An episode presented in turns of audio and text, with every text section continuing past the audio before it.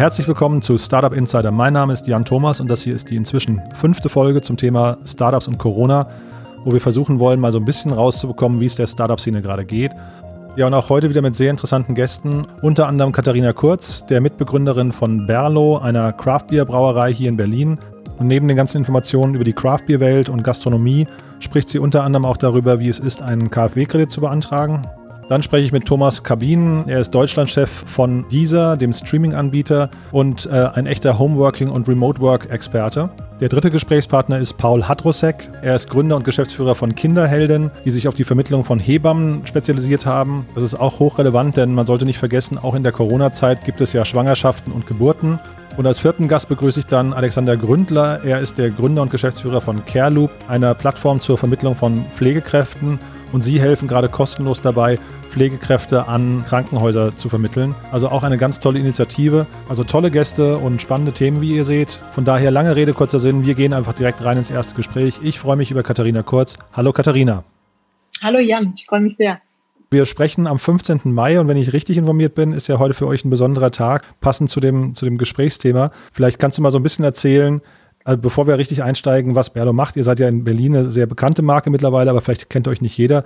Vielleicht kannst du mal kurz erzählen, was ihr macht und wie ihr so aufgestellt seid. Sehr gerne. Ähm, ja, wir haben vor, vor ziemlich äh, genau fünfeinhalb Jahren ungefähr haben wir Berlo gegründet, äh, damals als, als Craft-Bier-Marke und äh, sind mittlerweile auch, haben äh, zwei Brauereien in Berlin und zwei Gastronomien und machen, glaube ich, eine spannende Mischung aus ähm, so deutschen traditionellen Bierstilen, die wir neu interpretieren und ausländischen Bierstilen, experimentieren viel ähm, und haben auch in unseren Gastronomien, glaube ich, eine sehr ähm, einzigartige ähm, Atmosphäre und Verbindung aus, aus tollem Bier und moderner Brauhausküche geschaffen. Also ähm, ja, haben da, glaube ich, eine ganz spannende Bierwelt über die letzten fünf Jahre da äh, in Berlin auf die Beine gestellt. Mhm, das kann ich nur bestätigen als Fan von Berlo. Und vor allem auch gleich der Aufruf, wie gesagt, heute 15. Mai, ab heute macht ihr wieder auf, wenn ich es richtig verstanden habe. Vielleicht kannst du mal so ein bisschen erzählen, wie die letzten Wochen waren und vielleicht dann eben mit dem hoffentlich positiven Ergebnis endlich wieder aufmachen zu können, wie sich das so anfühlt. Ja, genau. Ich schaue tatsächlich auch gerade auf unserem Biergarten seit äh, 12 Uhr dürfen Restaurants und, und Gastronomien mit Küche eben äh, wieder unter strengen äh, Voraussetzungen öffnen. Und ich bin wirklich total gespannt. Äh, die letzten Wochen waren ehrlich gesagt richtig, richtig krass. Also ähm, die, die Gastronomie hat es ja mit als Ersten getroffen äh, in der Krise. Ne? Wir mussten ja mit als erstes im Prinzip zumachen. Ähm, das war, glaube ich, so um den, den 11., 12. März herum. Da waren wir, glaube ich, noch ein paar Tage offen und dann ging es aber wirklich rapide abwärts und man hat es eben auch in den Bierbestellungen gemerkt.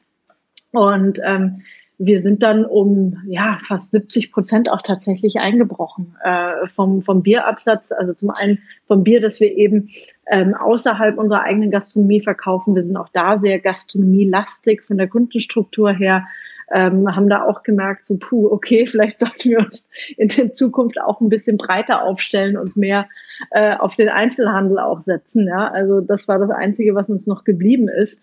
Ähm, aber in der Krise haben wir halt auch gemerkt, dass die Leute eher ähm, die Industriebiere, äh, die günstigen hamstern, als jetzt äh, teureres Craftbier.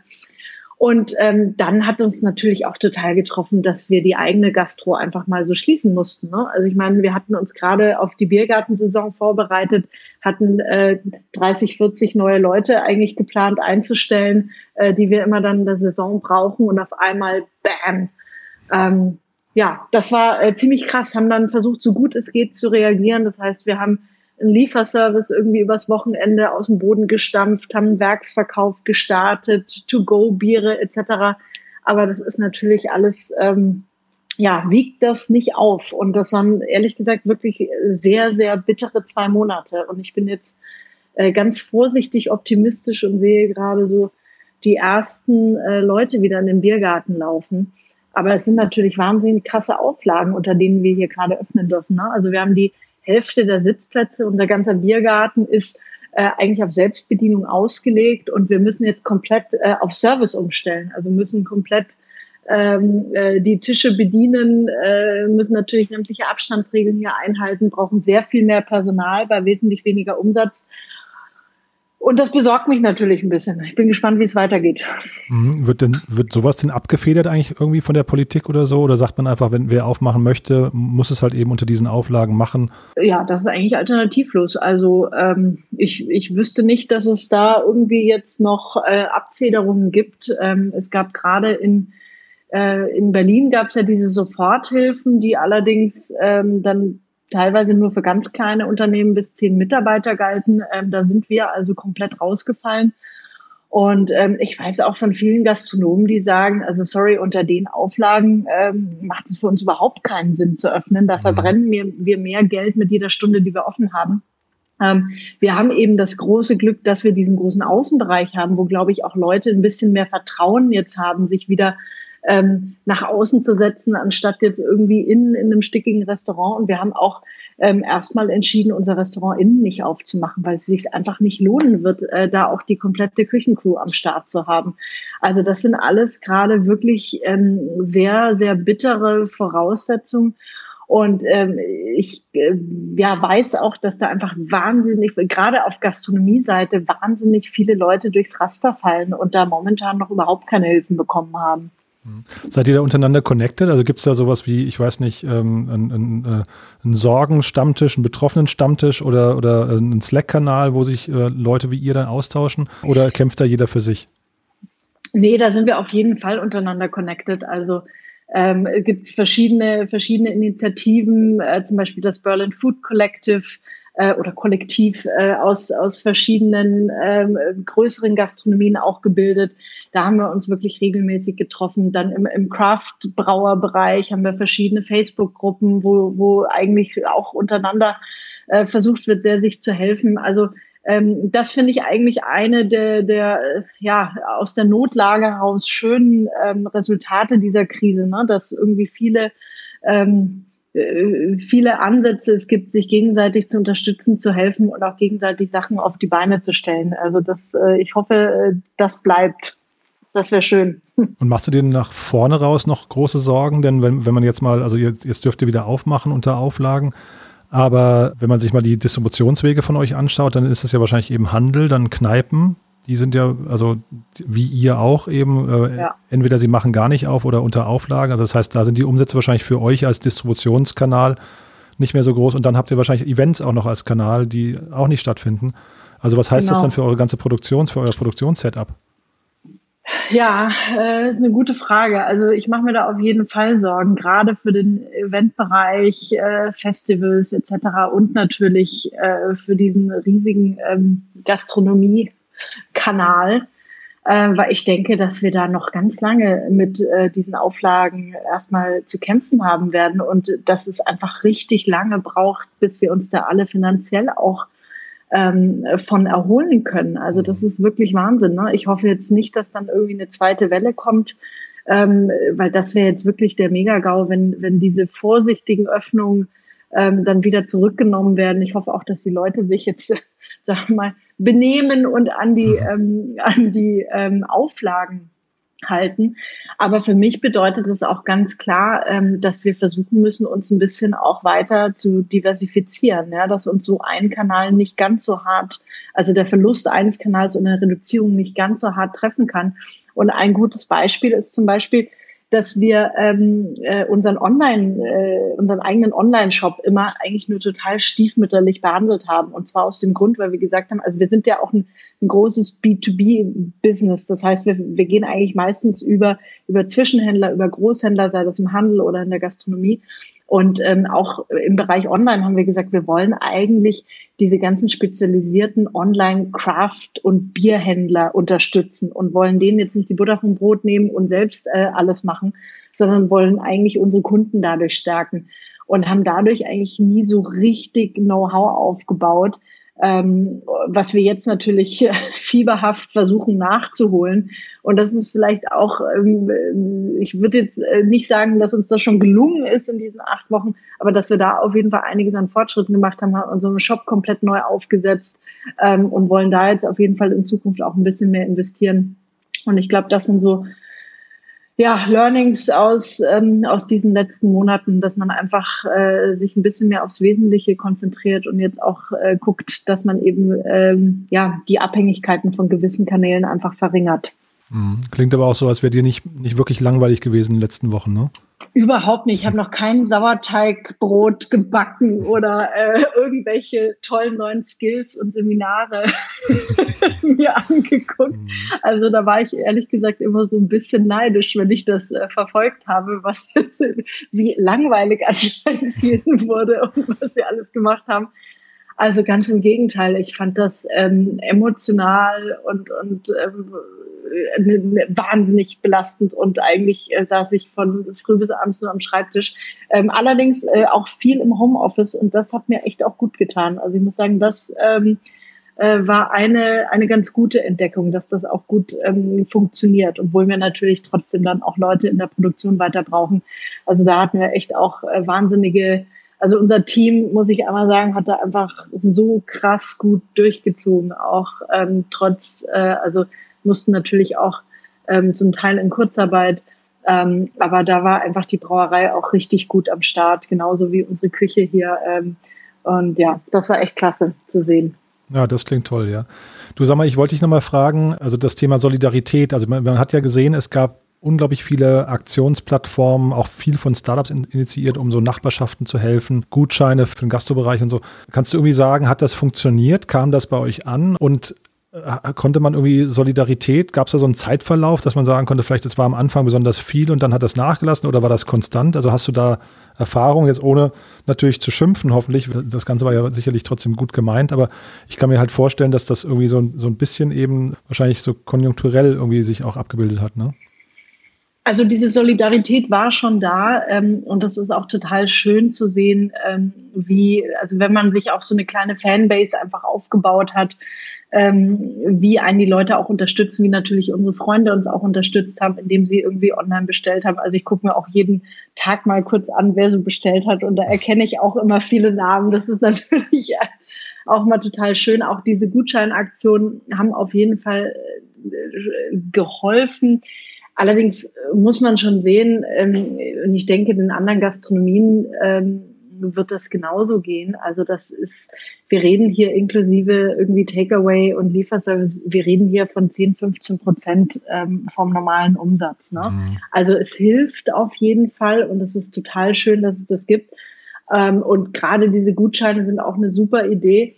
Ähm, ich denke, dass am Anfang da sehr, sehr viel geholfen wurde, so in den ersten Wochen. Und irgendwann denken sich die Leute dann auch so, okay, ich kann jetzt nicht von, von 100 Gastronomien äh, äh, mir Gutscheine kaufen. Also ja, wie du sagst, es ist dann schon, glaube ich, auch ein bisschen konjunkturell und kann jetzt, äh, kann nicht ewig andauern, äh, dass man sich so auf die Unterstützung dann auch ähm, ja, da verlassen kann. Mhm. Und du hattest mir im Vorgespräch erzählt, dass ihr eben anders reagiert habt, ähm, äh, um eure Liquidität zu sichern. Ihr habt mit der KfW gesprochen. Finde ich ein sehr spannendes Thema. Vielleicht kannst du da mal deine Erfahrung einfach mal äh, teilen, soweit du es möchtest. Ja, gerne. Also ähm, wir haben tatsächlich einen KfW-Kredit bekommen das, also über die, über die Hausbank, das war äh, nicht so einfach, wie man das vielleicht so in den Medien und aus der Politik heraus gehört hat. Das wurde ja jetzt auch viel im, im Startup-Kontext ähm, äh, diskutiert. Äh, vor allem war ja der Knackpunkt, dass um für diese Kredite normalerweise auch ähm, ähm, in Frage zu kommen, dass man eigentlich irgendwie schon drei Tage, äh, drei Jahre lang äh, in schwarzen Zahlen gewesen sein muss, was natürlich auf die allermeisten Startups inklusive uns äh, auch nicht zutrifft. Mhm. Und äh, da mussten wir also sehr kämpfen. Das war wirklich wochenlang an, an, an Bürokratie auch mit unserer Hausbank, die sich da sehr, sehr für uns eingesetzt hat natürlich. Aber ähm, was glaube ich auch, was ich auch aus, aus vielen Kreisen jetzt höre, ist auch, dass diese äh, theoretische Absicherung der KfW über 80 beziehungsweise 90 Prozent ähm, auch nicht, äh, die stimmt zwar, allerdings äh, sichern sich die Banken äh, dann noch zusätzlich ab. Also bei uns war es auch so, dass äh, sehr viel höhere persönliche Bürgschaften ähm, gefordert waren. Und ich habe das, ähm, ja, ich finde das extrem frustrierend, ähm, weil das einfach ja komplett mit dem auseinanderfällt, was man eigentlich so hört und liest. Und ähm, wir haben das aber gemacht, weil ja, so richtig äh, was anderes blieb uns jetzt da auch nicht übrig. Und, und wenn man jetzt irgendwie versucht, in dieser Situation eine Finanzierungsrunde zu machen, äh, ist man auch nicht in der besten äh, Verhandlungsposition. Mhm. Ähm, aber das ist schon wirklich äh, frustrierend, dass da jetzt äh, über diese, diese persönlichen Absicherungen dann einfach sehr viel mehr gefordert wird, muss ich sagen. Ja, und dadurch steigt, steigt ja der Druck umso mehr. Ne? Also dann ist man ja quasi man guckt schon in den Abgrund und jetzt plötzlich weiß man, naja, wenn ich, wenn ich falle, dann eigentlich ja. härter geht's dann nicht mehr. Das ist aber wahrscheinlich alternativlos auch wieder, ne? Da, also entweder man, man lässt das Unternehmen den Bach runtergehen oder man, man spielt so mit, ne? Ja, also wie gesagt, ich habe mich auch lange darüber aufgeregt, aber dachte auch, du, was bleibt denn jetzt anderes übrig? Und ähm, glaube natürlich auch so an uns und an Berlo, ähm, dass ja, ich gehe einfach optimistisch in die Zukunft. Aber das ist tatsächlich ein Thema, glaube ich, wo noch nicht ähm, so viel äh, auch in der Presse drüber gesprochen würde. Und ich finde das, ähm, ich weiß auch nicht ehrlich gesagt, woran das liegt. Ich weiß nicht, ob das daran liegt, dass irgendwie die Hausbanken dann ihr, ihr Rating ähm, verschlechtern oder sowas. Äh, und äh, mir wurde auch gesagt, dass das jetzt auch bei durchaus profitablen oder äh, seit längerem profitablen Unternehmen auch gefordert wird. Ähm, ja, aber das ist natürlich äh, ja nicht ideal in so einer Situation dann. Was kann man denn noch machen, um euch zu helfen? Ähm, vielleicht nochmal so als ähm, Appell an die Hörer, ähm, äh, außer, außer mehr, mehr trinken. Ja. ja. also ehrlich gesagt, ich würde mich total freuen, wenn ihr alle bald wieder in unseren Biergarten kommt, ähm, weil das ist einfach das, was uns unglaublich gefehlt hat. Einfach der, der, der Kontakt äh, zu unseren äh, Gästen und Trinkern jeden Tag und auch dem Team richtig gefehlt hat. Ähm, ansonsten freue ich mich, äh, wenn, wenn ihr im Online-Shop irgendwie Bier bestellt oder das mal, wenn ihr euch das bei euch im Handel seht. Und ansonsten aber bitte auch alle anderen kleinen Brauereien unterstützen. Geht in eure ähm, Lieblingsgastronomien, wenn die noch nicht wieder aufmachen dürfen, weil die ganzen Kneipen äh, ohne Küche dürfen ja gerade noch gar nicht aufmachen und haben auch noch keine richtige Perspektive wenn die irgendwie Takeaway Bier und Coffee anbieten, dann macht das, weil das macht gerade wirklich den riesigen Unterschied. Also nicht nur uns helfen, sondern allen anderen auch, bitte. Tolles Schlusswort. Katharina, dann also viel Erfolg. Ähm, wie gesagt, toi toi toi für den Biergarten, dass das jetzt genauso läuft, wie du es dir wünscht und ähm, dass irgendwie auch die anderen Probleme bald beherrscht sind. Ja? Vielen Dank, Jan. Und hoffentlich sehen wir uns bald auf dem Bier. Würde mich freuen. Ohne Abstand irgendwann. Genau, toll. Ne? Bis Ciao, dahin. Tschüss. tschüss.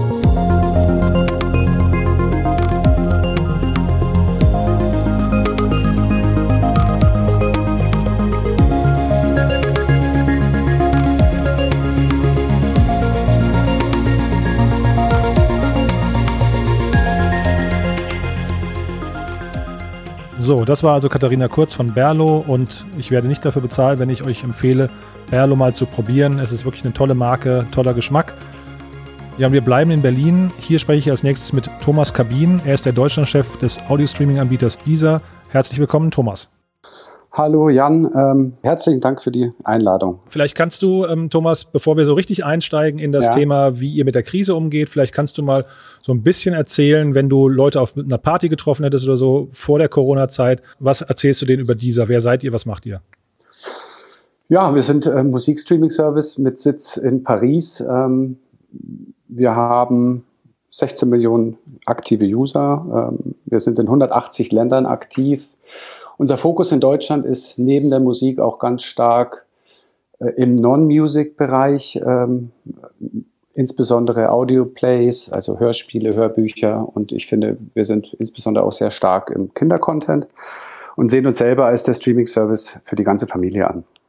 Das heißt, ihr seid global aufgestellt. Ich höre raus, dass dann wahrscheinlich das Thema Remote-Arbeit äh, für euch nicht ganz neu ist. Ne? Absolut. Ähm, wir sind hier in, in, in Berlin äh, 20 Leute, während im Headquarter in Paris 400 Leute sitzen. Das heißt, ja. für uns ist das Thema Remote-Arbeiten ähm, ehrlicherweise seit äh, Anbeginn äh, mehr als normal. Kannst du dann mal trotzdem so ein bisschen erzählen, wie ihr jetzt ähm, die Corona-Zeit wahrnehmt? Was hat sich denn für euch geändert dann ähm, als Team? Ja, grundsätzlich ist es natürlich so, dass auch für uns, so wie wahrscheinlich für die gesamte Gesellschaft, ähm, die Corona-Krise eine enorme Herausforderung ist, weil wir halt alle so eine Situation noch nicht erlebt haben und entsprechend auch nicht genau wissen, wie wir reagieren sollen. Ähm, für uns hat sich insofern ähm, nicht wahnsinnig viel verändert. Wir haben sehr, sehr schnell reagiert. Wir haben unsere Mitarbeiter schon seit Mitte März alle global im Homeoffice und haben aber gleichzeitig es auch geschafft, für unsere User ähm, auch entsprechenden Content auf die Plattform zu bringen, der eben für die neue Situation durchaus relevant ist. Was, was ist das für Content, der da relevant ist?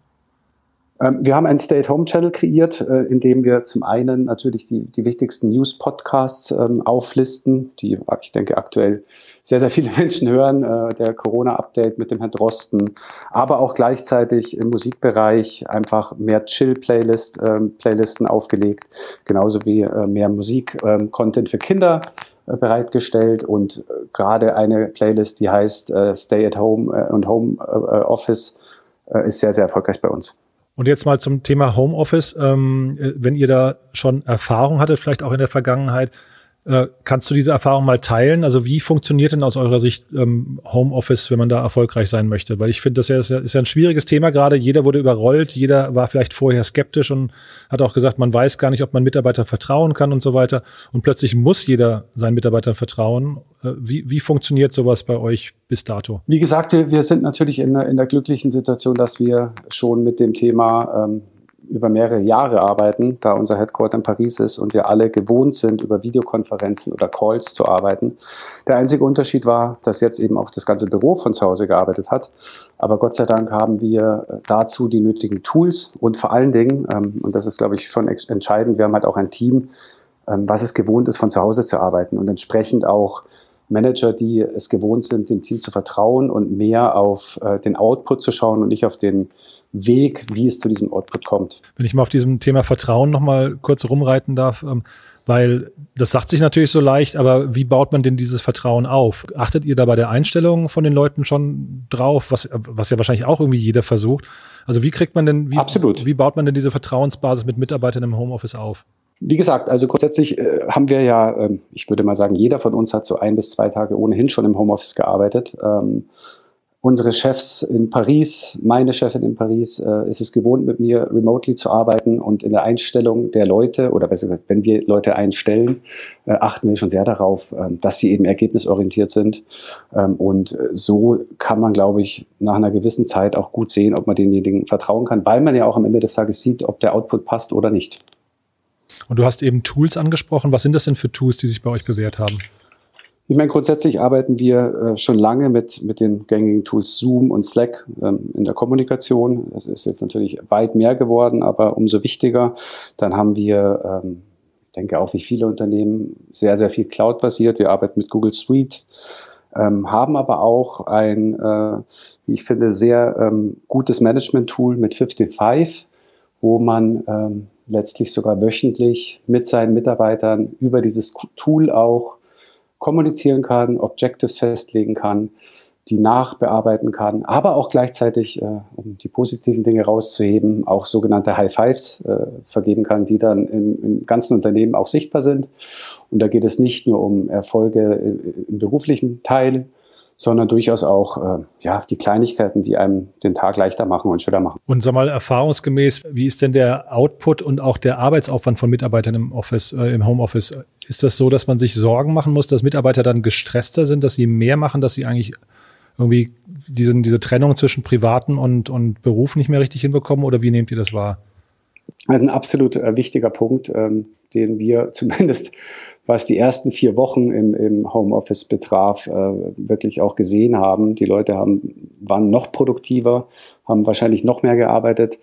Umso mehr ist es im Management äh, dara darauf zu schauen, dass man halt auch ähm, einfach sich auch irgendwie äh, freie Zeiten, auch tagsüber ähm, ein bisschen nimmt. Man kann, muss die blocken. Bei uns gibt es auch wirklich virtuelle Coffee Breaks, wo man mit einem Kollegen auch ganz bewusst nicht über die Arbeit redet, sondern einfach mal darüber, wie, wie man sich fühlt, was man so den ganzen Tag macht. Wir haben beispielsweise auch ein Meeting im Marketing, wo, um das ganze Thema aufzulockern, am Anfang ähm, einer immer einen Witz erzählen muss, um das Ganze so ein bisschen aufzulockern, damit so ein bisschen auch das Bürogefühl zurückkommt, was man halt auch hat, wenn man sich mal in der Kaffeemaschine trifft.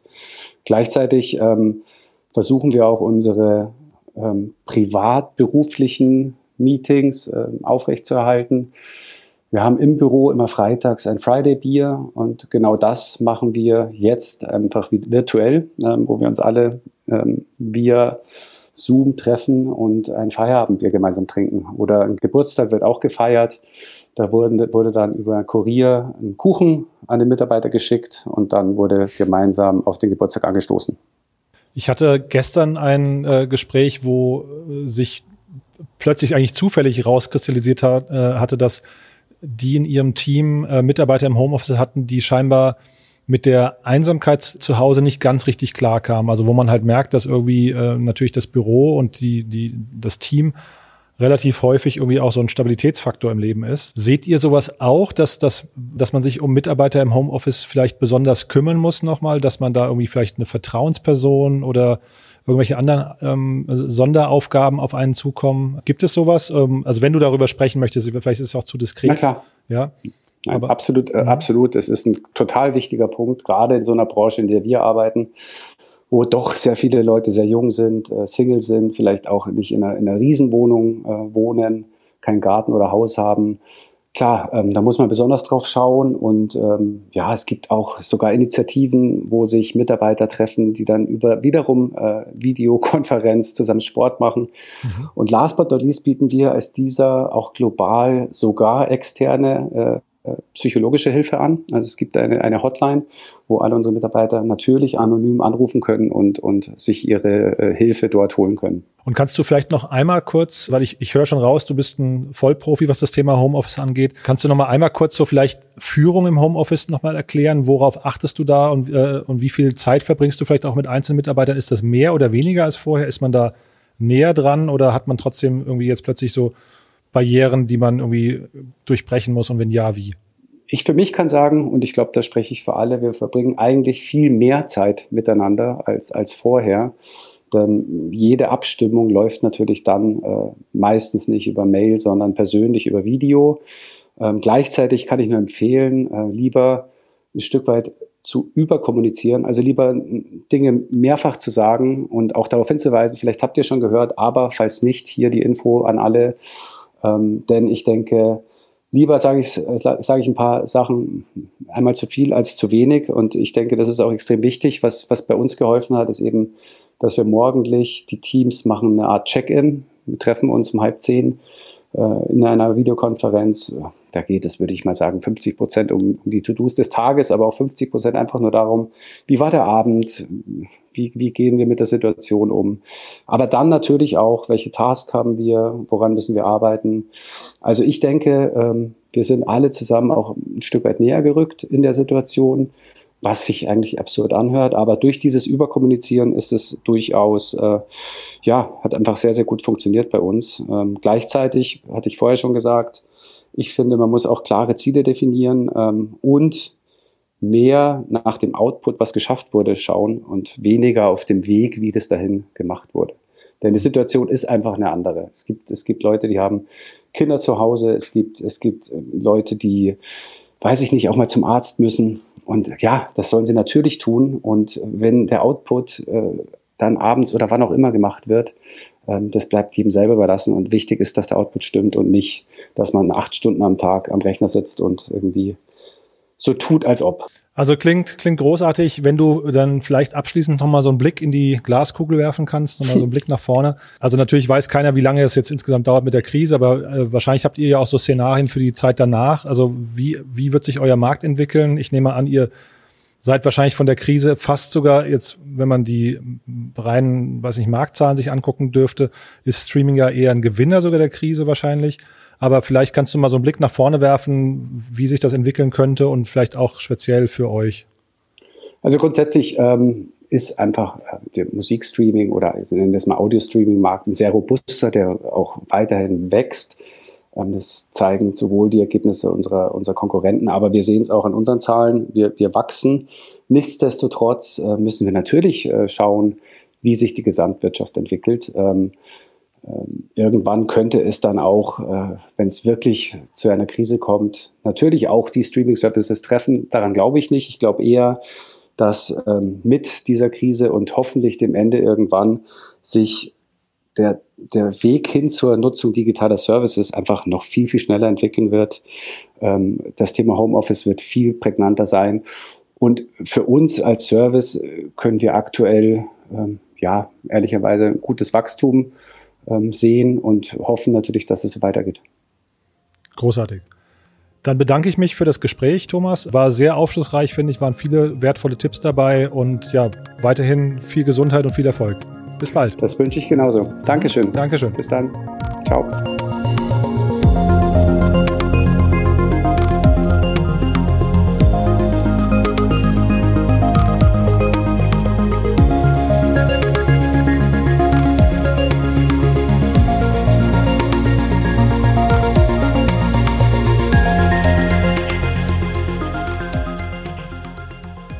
Das war also Thomas Kabin von dieser. Und als nächstes freue ich mich auf Paul Hadrosek. Er ist der Gründer und Geschäftsführer von Kinderhelden. Ja, und für die Einordnung, das Gespräch mit Paul haben wir vor etwa zwei Wochen aufgenommen. Das ist deswegen wichtig, weil wir an einer Stelle Vergleiche ziehen zu anderen Branchen. Und nur, dass ihr euch nicht wundert, dass da möglicherweise überholte Informationen genannt werden. Also es ist schon ein paar Tage her, nichtsdestotrotz hochaktuell. Und ja, ich freue mich auf jeden Fall, dass er bei uns ist. Hallo Paul. Hallo. Schön, dass du da bist und als allererstes würde ich dich dann bitten, dass du dich kurz vorstellst und auch euer Unternehmen. Was genau macht ihr? Äh, Kinderheld in den Zeiten vor Corona war und ist ja nach wie vor noch äh, ein Telemedizin-Unternehmen, äh, was sich mit dem Thema Schwangerschaft und Elternzeit auseinandersetzt. Und bei Kinderheldin ging es vor Corona auch darum, dass Leute auf einem einfachen Weg die Möglichkeit haben, sich ähm, zu Themen rund um Schwangerschaft und Elternzeit zu informieren. Das heißt, bei uns gibt es die Möglichkeit, äh, die ganze Woche über, auch Samstags, Sonntags, Feiertags, äh, mit einer Hebamme zu telefonieren oder zu chatten oder einen Videocall zu machen. Immer dann, wenn ich eine akute Frage habe rund um Gesundheitsthemen und diese unmittelbar gerne beantwortet hätte. Und dafür haben wir auch vor Corona schon mit ganz vielen Krankenkassen zusammengearbeitet, nämlich 50 Stück an der Zahl, mit Kliniken und auch mit Arbeitgebern, um halt den Leuten diese Beratung zu ermöglichen. Mhm, also ich verstehe vom Geschäftsmodell her und die Kurse, die ihr anbietet, werden von den Krankenkassen übernommen. Genau, also die Beratungsleistungen, die wir anbieten, sind über 50 Krankenkassen, die das komplett erstatten. Äh, das sind ungefähr 25 Prozent aller, aller gesetzlichen Krankenkassen in Deutschland, die das halt schon tun. Mit denen haben wir alle Verträge. Äh, das Kursangebot, was wir jetzt für Corona explizit nochmal aufgebaut haben, das wird sogar von allen Krankenkassen übernommen. Okay, und dann kannst du mir vielleicht trotzdem noch mal ein paar Eckdaten zum Unternehmen geben. Wie groß seid ihr? Und ähm, ich weiß, ihr gehört zu Heartbeat Labs, zu dem, zu dem Accelerator oder Company Builder. Vielleicht kannst du noch mal so ein bisschen eure, eure Genese erklären. Genau, die Genese ist ähm, folgende. Und zwar äh, wurde Heartbeat Labs ja vor circa drei Jahren aufgebaut. Da waren ich und mein Mitgründer Fabian Müller auch mit involviert ähm, und haben dort Heartbeat Labs beraten. Ich als Mediziner, Fabian als jemand, der im Finanzsektor und im Startup-Sektor schon länger unterwegs war. Und im Aufbau von Heartbeat Labs haben wir uns sehr mit dem Thema Telemedizin auseinandergesetzt und sind dann auf die Idee zu Kinderheldin gekommen.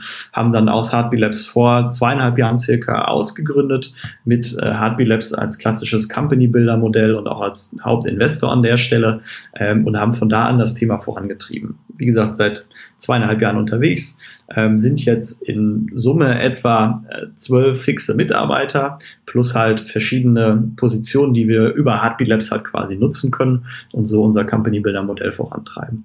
Und kannst du mal so ein bisschen erzählen, wie ihr jetzt die Krise wahrnehmt? Also einmal als Unternehmen äh, ihr selbst und dann natürlich ist der Bereich, in dem ihr unterwegs seid, ist natürlich auch ein sehr spezieller, der aber mein Eindruck ist, dass der von der von der Presse gar nicht so sehr gesehen wird, obwohl er wahrscheinlich relativ dramatisch ist, ne? Ähm, das Thema Geburtsvorbereitung. Ja, also die, ähm, man muss dazu sagen, die Geburtsbegleitung durch Hebammen war auch schon vor Corona ein, ein sehr ja, spezielles Thema, weil wir eine absolute Unterversorgung in Deutschland haben an Hebammenbetreuung. Das heißt, das war eh schon vorher Teil unseres Problems, was wir gelöst haben zum Teil. Also die Strukturen, die vor Ort vorhanden sind, mit einer digitalen Lösung sozusagen unterstützen und halt auch ergänzen.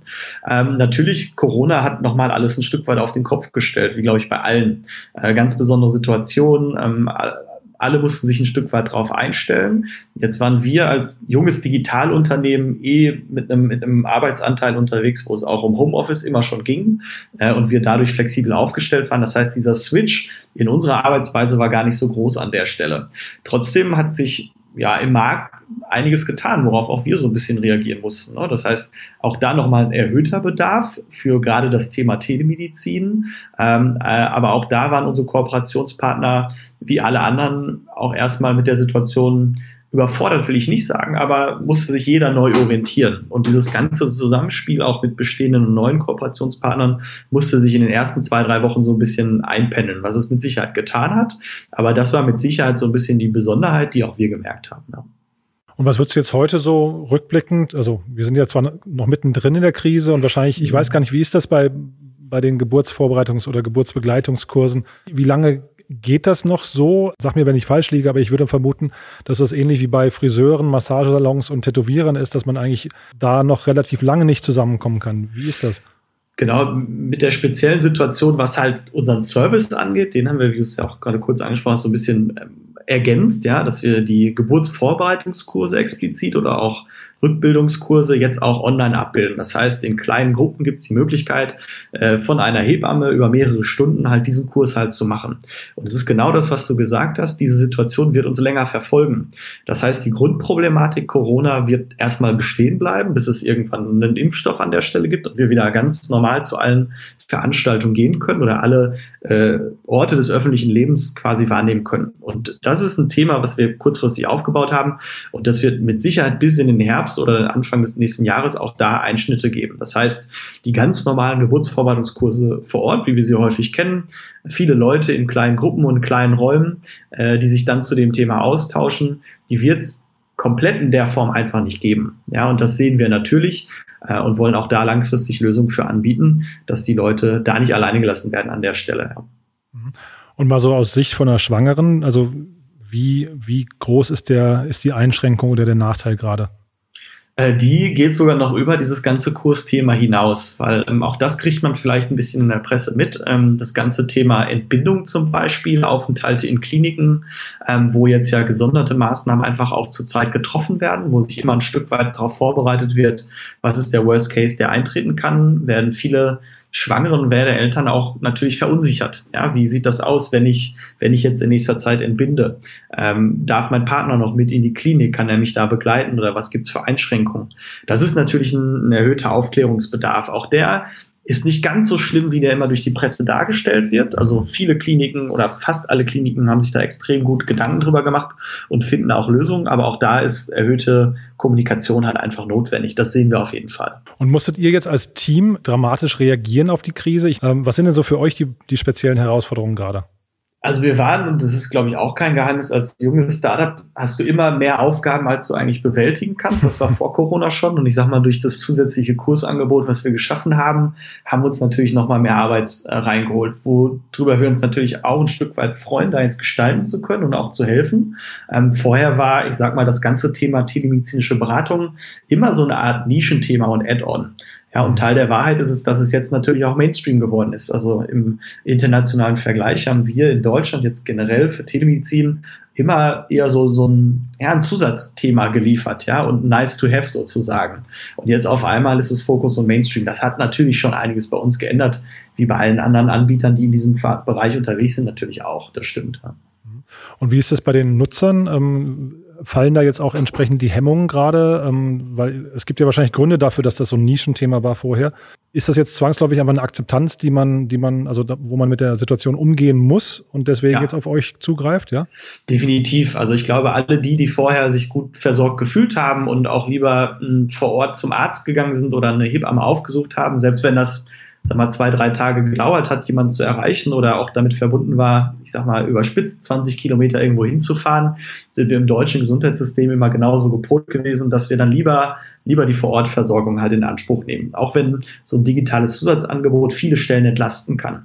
Und diese Zeit hat jetzt natürlich alle in Deutschland auch dazu gezwungen, sich mal mit dem Thema auseinanderzusetzen. Da kann ich online auch einfache Sachen mit einem Arzt oder mit einer Hebamme erstmal einfach besprechen, um überhaupt Orientierung zu kriegen. Äh, und überlasse dich vielleicht auch nicht mit meiner Zwischendurch-Anfrage die Strukturen vor Ort. Das ist so ein Lernprozess, der jetzt wirklich eingesetzt ist an der Stelle und ich glaube, den wir auch so ein bisschen erleben. Und ich bin mir auch sicher, dass viele Learnings, die wir da generieren, weil auch wir erleben das gerade, dass Leute, die vorher vielleicht noch ein bisschen skeptisch waren, äh, was so eine Online-Beratung angeht, jetzt gerade diesen positiven Effekt sehr stark erleben und der auch über Corona hinaus ähm, da bleiben wird. Ja. Mhm. Ja, also ein spannendes Stichwort. Was muss denn passieren, damit das über Corona hinaus noch ähm, tatsächlich sich so etablieren kann. Gibt es da noch irgendwie auch bezüglich eurer Abrechnungsmethoden oder der Politik oder so noch Vorbehalte oder ist das eigentlich, ist der Weg schon geebnet? Definitiv. Also ähm, da gibt's Sachen, die sich jetzt schon geändert haben in der kurzen Zeit. Also dass es Abrechnungsmodalitäten gab, die es vorher so nicht gab oder dass auch eine reine Fernbehandlung erlaubt war an der Stelle, war vorher auch nicht immer ähm, uneingeschränkt äh, ermöglicht. Das heißt, es mussten jetzt sehr schnell Maßnahmen ergriffen werden von allen Parteien. Und äh, im deutschen Gesundheitssystem ist es immer so, dass es verschiedene Stakeholder gibt, die alle ihre eigenen Interesse haben. Da geht es nicht immer nur um die Nutzen oder Nutzen am Patienten, ja, sondern jedes Grüppchen hat irgendwie so ein bisschen ähm, den Bereich, den es bewahren will. Und ähm, da ist jetzt wirklich das erste Mal die Situation, dass rein patientenzentriert gedacht wurde. Ähm, und da bin ich mir sicher, dass auch von diesen Änderungen sehr viel über diese Zeit hinaus bestehen bleiben wird, wenn man jetzt in der Phase diese Vorteile einfach mal beweisen kann. Ja, alles das, was wir vorher in den, in den Raum gemalt haben und den Leuten haben versucht zu erklären, äh, schafft jetzt wirklich messbare und greifbare Mehrwerte für alle Beteiligten. Und da glaube ich gar nicht, muss so viel erzwungen werden im Nachhinein, sondern ich glaube, alleine durch diesen positiven Effekt werden wir auch einen, einen Schall haben, der darüber hinausgeht. Ja? Und für den Digitalisierungsschub in Deutschland ähm, ist es, sage ich mal, das, was wir die Jahre vorher verpennt haben, äh, müssen wir jetzt im Eilverfahren machen. Und da führt kein Weg dran vorbei. Ja. Großartig, Paul. Haben wir irgendwas Wichtiges vergessen aus deiner Sicht, was du gerne noch loswerden möchtest? Oh, ich glaube nicht. Also es war, glaube ich, eine gute Quintessenz von dem, was gerade so passiert. Toll. Du, dann viel Glück für, für die nahe Zukunft, dass ihr, es klingt so, als kommt ihr heil durch Corona, als müsste man sich um euch keine großartigen Gedanken machen, als äh, seid ihr ein typischer Fall für die Krise, ist eigentlich eine Chance. Und da sage ich erstmal toi toi toi und bis bald. Vielen lieben Dank.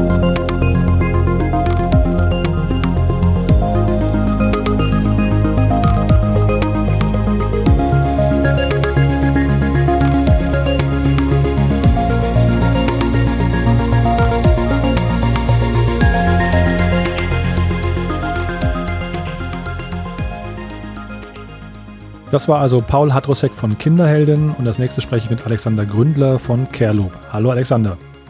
Hallo Jan. Ja, toll, dass du bei uns bist, Alex. Möchtest du am Anfang mal kurz vorstellen, was Careloop genau macht? Ja, sehr gerne. Also ähm, Careloop ist eine Online-Personalvermittlung für ausländische Kranken- und Altenpflegekräfte, ähm, die quasi den traditionellen Bewerbungsprozess ähm, umdreht. Also wir ermöglichen es deutschen Arbeitgebern, also Kliniken und Pflegeeinrichtungen, sich über unsere Pl Plattform bei vorab geprüften Kandidaten aus dem Ausland zu bewerben. Und ähm, genau, wir sind im Gesundheitswesen und sind dadurch natürlich direkt betroffen von der Corona-Krise und haben auch eine besondere Verantwortung. Und könntest du uns vielleicht noch mal ein paar Eckdaten zu dem Markt geben, den ihr adressiert? Also wie groß ist das Problem eigentlich? Ja, klar. Also zum einen ähm, sind unsere Kunden natürlich stark betroffen ähm, durch höhere Arbeitsbelastung, also Kliniken vor allem, ähm, aber auch durch äh, Personalausfällen. Ähm, und äh, zum anderen ähm, sind wir dann direkt betroffen mit unseren Services, ähm, da quasi Kandidaten aus dem Ausland aus verschiedenen Gründen zurzeit nicht einreisen können, sei es Ausreisestopp oder halt einfach gerade nicht können ähm, und auch die ähm, Behörden in Deutschland, äh, die wir halt einfach benötigen für die Rekrutierung aus dem Ausland, ähm, teilweise halt geschlossen sind. Mhm. Kannst du mal so eine kurze Größenordnung über den Markt und über die Problemgröße geben? Also, also allgemein, äh, der Rekrutierungsmarkt für Pflegekräfte ähm, ist so, dass es äh, zurzeit einen Mangel von ähm, ca. 100.000 Pflegekräften gibt. Wow. Und ähm, der wird ansteigen ähm, in zehn Jahren bis auf 300.000 Pflegekräfte. Also ähm, klar wer, ist es jetzt nicht alles über Vermittlung abgedeckt, ähm, aber das ist quasi der Bedarf, der da ist. Und das, die Gründe dafür sind dann eben für diesen Anstieg sind Überalterung und die demografischen Entwicklungen. Genau, zum einen demografische Entwicklung, ähm, aber auch zum anderen, dass halt verstärkt ähm, viele Pflegekräfte ähm, auch aus dem Beruf aussteigen ähm, weil es einfach so ist, ähm, die aktuellen Gegebenheiten sind nicht so attraktiv, sage ich mal, mhm. ähm, wo aber Corona auch für uns eine gewisse Chance ähm, darstellt oder für den Markt, ähm, da das Bewusstsein einfach viel ähm, größer ist für diesen Beruf ähm, oder auch fürs Gesundheitswesen und dadurch auch die ähm, Investitionen, aber auch so, ähm, was jetzt auch schon passiert in der, ist in der letzten Zeit, ähm, das politische Verständnis dafür einfach nochmal vergrößert wird. Und jetzt habt ihr ja eine Pro Bono-Initiative gestartet. Vielleicht kannst du darüber mal sprechen. Wenn ich richtig verstanden habe, heißt die gemeinsam helfen. Genau. Was, was hat es damit auf sich? Genau, also wie gesagt, normalerweise fokussieren wir uns darauf, äh, mit unserer Online-Plattform ausländische Pflegekräfte mit deutschen Arbeitgebern zu verbinden. Ähm, aber jetzt auf der, aufgrund der Corona-Krise haben wir uns dazu entschieden, ähm, mit der Initiative Gemeinsam helfen, ähm, deutsche Fachkräfte mit hilfesuchenden Einrichtungen zusammenzubringen. Und zum einen ist es so, dass wir halt einfach unser Kerngeschäft, wie schon erwähnt, durch Corona, nicht so ähm, ausüben können ähm, wie gewollt. Und zum anderen ist es so, dass wir ähm, Anfragen von Kunden hatten, ob wir nicht helfen können, weil einfach hoher Personalmangel jetzt gerade besteht, ähm, aber auch von potenziellen Helfern, wie zum Beispiel Medizinstudenten, die proaktiv auf uns zukamen. Also ähm, um, um das nochmal kurz ähm, zu sagen, mit gemeinsam helfen bringen wir ähm, Pflegeeinrichtungen und Kliniken, die ähm, nach Verstärkung suchen, ähm, mit ähm, Helfern zusammen. Und Helfer sind da ähm, medizinisches Personal wie Ärzte und Pflegekräfte, ähm, die zurzeit in anderen Branchen tätig sind, pensioniert sind ähm, oder, aber noch in der Ausbildung sind. Und das müssen zwangsläufig ausgebildete oder in Ausbildung befindliche Pflegekräfte sein oder könnten das jetzt auch, also man bekommt ja aus den Medien mit, dass da ein unglaublicher Bedarf herrscht und deswegen finde ich die Initiative von euch auch so spannend.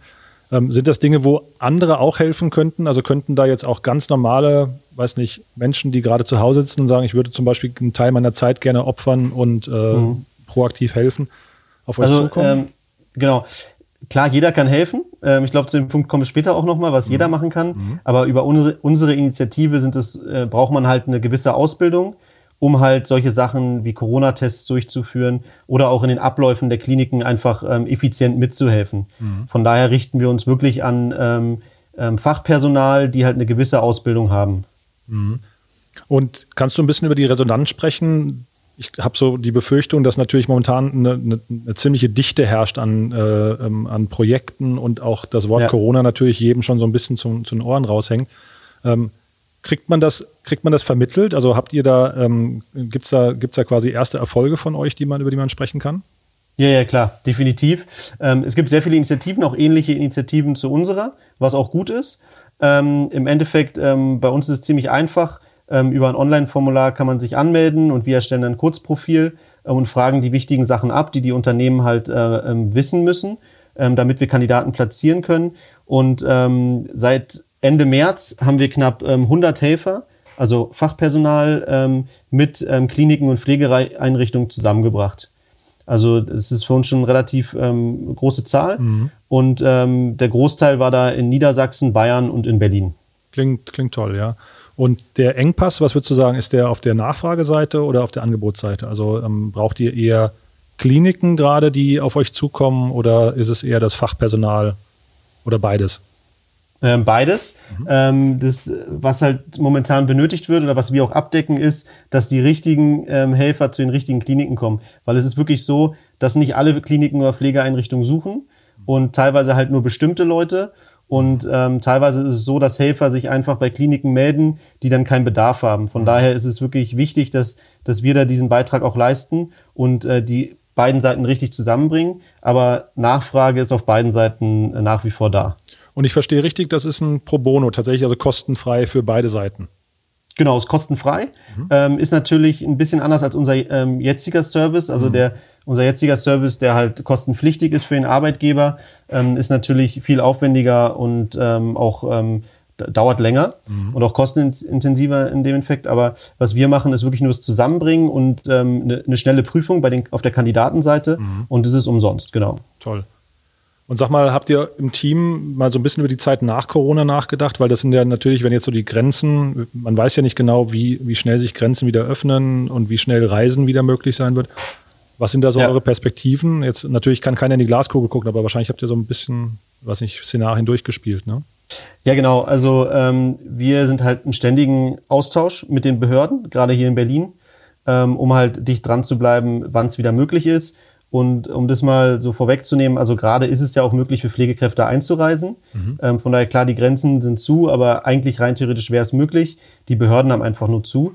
Und ähm, klar, wir denken drüber nach und reden drüber, aber momentan fokussieren wir uns weiter darauf, also machen jetzt kein, kein Pivot oder so, mhm. ähm, sondern ein paar Ressourcen, die halt frei geworden sind, fokussieren wir auf dieses Pro Bono-Projekt. Mhm. Und ähm, wenn es wieder ein bisschen ähm, normaler wird oder wir unser Geschäftsmodell ähm, besser ausüben können, dann gehen die Ressourcen natürlich auch verstärkt wieder in die Auslandsrekrutierung. Mhm. Aber nach, nach wie vor ist es so, dass wir uns aufs Ausland konzentrieren, weil unsere Meinung ist einfach, dass der Pflegekräftemangel, der ist so groß und ähm, er kann einfach auch nur mit ähm, Rekrutierung aus dem Ausland bewältigt werden. Mhm. Ähm, natürlich müssen auch die Arbeitsbedingungen verbessert werden. Ähm, aber ein großer Teil ist halt ähm, die Rekrutierung aus dem Ausland. Von daher halten wir an unserem Geschäftsmodell auf jeden Fall fest. Mhm. Und sag mal, äh, euer Team jetzt gerade ist im Homeoffice, nehme ich an, oder wie, wie seid ihr da gerade aufgestellt? Wie groß ist ja, euer genau, Team, wir arbeiten, wenn ich, wenn ich fragen darf? Genau, wir arbeiten alle von, wir sind fünf Leute mhm. und äh, wir arbeiten alle von zu Hause gerade. Und das klappt gut. Genau, das klappt gut. Wir sind normalerweise sind wir in einem ähm, Coworking Space. Mhm. Ähm, hat natürlich jetzt gerade zu.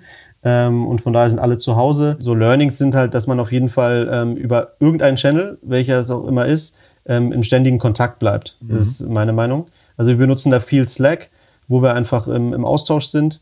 Ähm, und ein, ein, anderes Learning oder was meine Meinung ist, man sollte jetzt nur, weil man im, von zu Hause arbeitet, nicht jetzt übermäßig viele Meetings haben, nur um sich zu treffen. Ja? Mhm.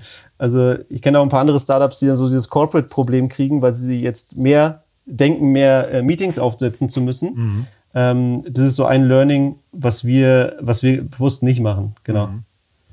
Und ich höre ein bisschen raus bei dir, dass die Grundstimmung bei euch eigentlich ganz okay ist, ja? Oder habt ihr gerade, also ich finde das die Initiative toll, das macht auch wahrscheinlich, das, das schweißt wahrscheinlich zusammen, ne? Ähm, aber ja.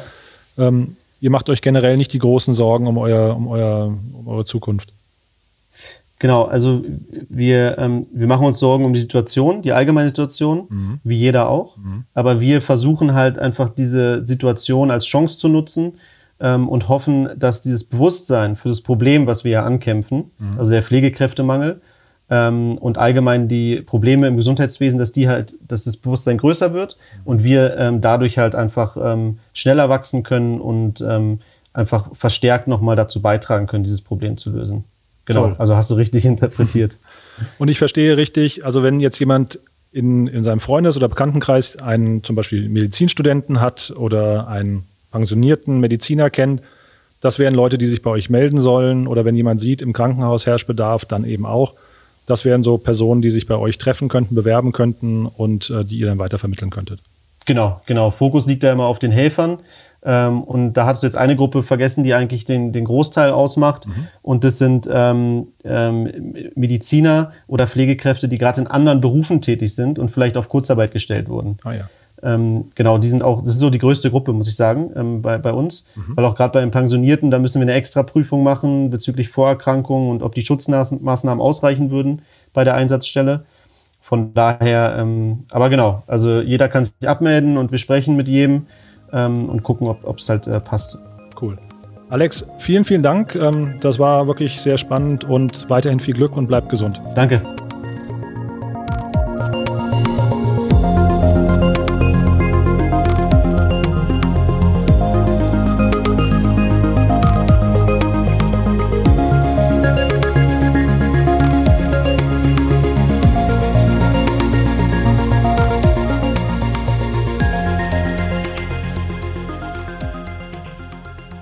So, das war es auch schon wieder für heute. Ich hoffe, es hat euch wieder ein bisschen Spaß gemacht.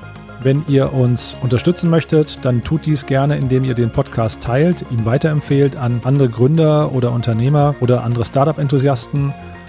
Wenn ihr uns Gäste vorschlagen möchtet, dann tut dies bitte über unsere Webseite www.startupinsider.de. Dort gibt es ein Formular, das ihr benutzen könnt. Ähm, wir freuen uns über Vorschläge und ansonsten freuen wir uns natürlich über konstruktives Feedback und wir freuen uns, wenn ihr beim nächsten Mal wieder dabei seid. In ein paar Tagen geht es weiter. Bis dahin, bleibt bitte gesund und tschüss.